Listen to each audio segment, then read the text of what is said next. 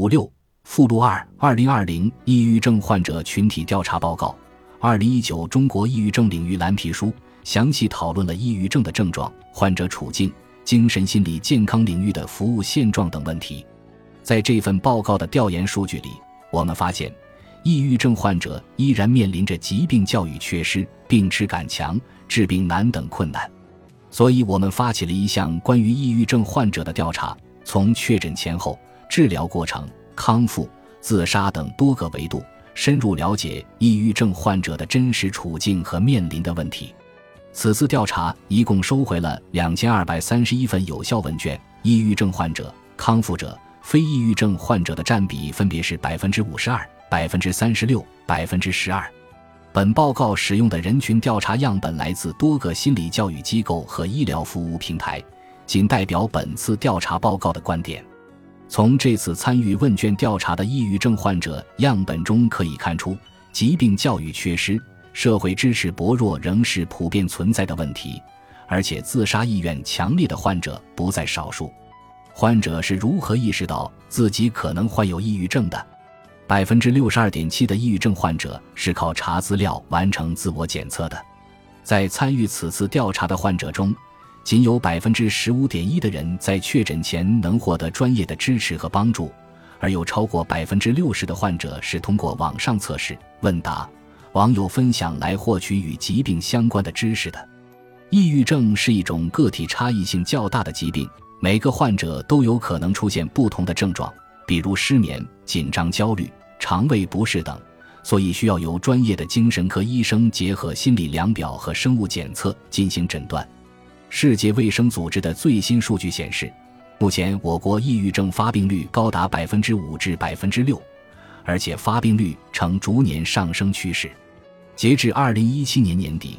我国已登记在册的严重精神障碍患者为五百八十一万人。由于精神健康领域医疗资源不足，中国的抑郁症等精神健康疾病的识别率仅有百分之二十一，有近百分之八十的抑郁症患者没有被发现，约百分之九十的抑郁症患者没有得到专业治疗。什么原因促使患者去医院做检查？身体疼痛和有自杀意愿是促使抑郁症患者就医的主要原因。除这两点之外，抑郁症的症状还包括躯体症状和心理特征。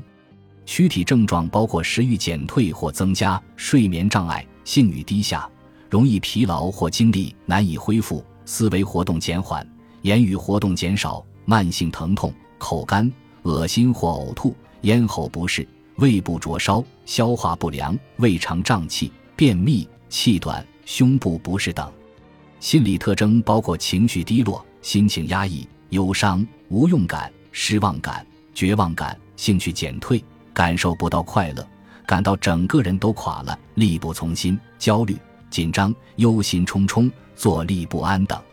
患者首次确诊年纪是多大？有百分之七十二的抑郁症患者在二十五岁之前确诊。在这次调查中。大部分样本的初次确诊时间集中在中学、大学和工作阶段，即青春期后开始出现抑郁情况。这个现象反映出当前抑郁症有向低龄化发展的可能。近几年的调查研究显示，有近三千万儿童和青少年曾经或正在遭受情绪障碍的困扰。青少年抑郁症终身患病率已达百分之十五至百分之二十，接近于成人。而且有研究认为，成年期抑郁症其实在青少年时期已发病。很多青少年抑郁症以食欲减退、疲乏无力、入睡困难等表现为主，常被临床医生误诊为自主神经功能紊乱、浅表性胃炎、神经性头疼等，为此接受了不必要的检查和治疗，不仅浪费了金钱和时间，更加重了患者的思想负担。青少年抑郁症的常见症状包括烦躁。易怒、悲伤、失眠，甚至可能出现自我伤害、自杀等倾向。患者确诊时的心情是怎样的？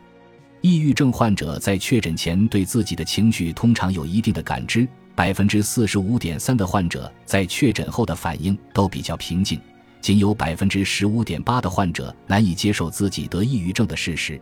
有一部分患者还会产生解脱了、可以名正言顺的哭了、无感等心理活动。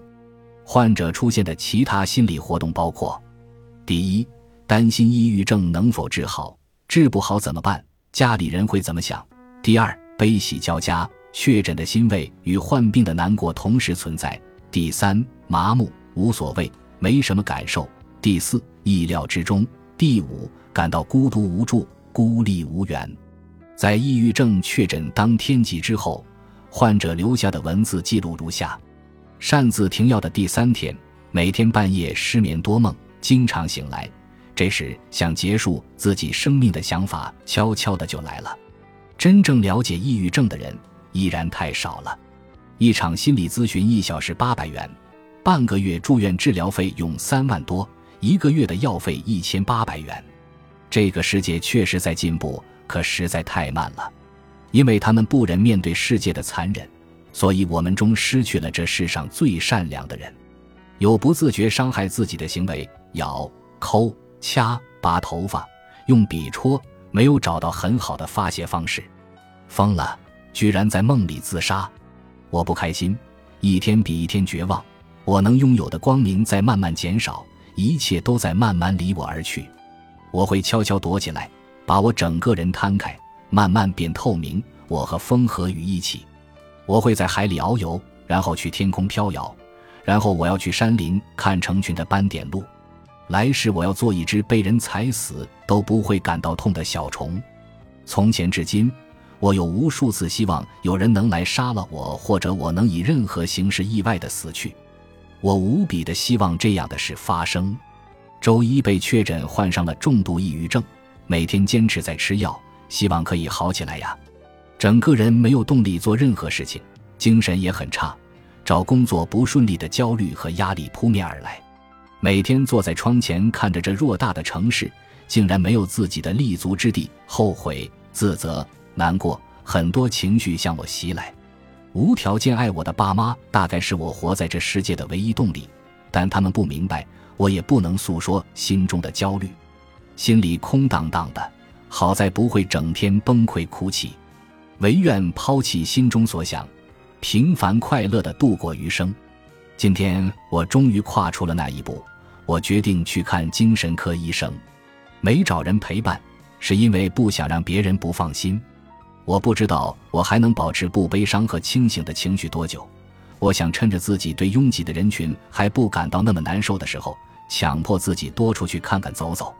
我骗老公说我去检查腰椎，说医生很好，还骗他说检查结果是什么，头头是道。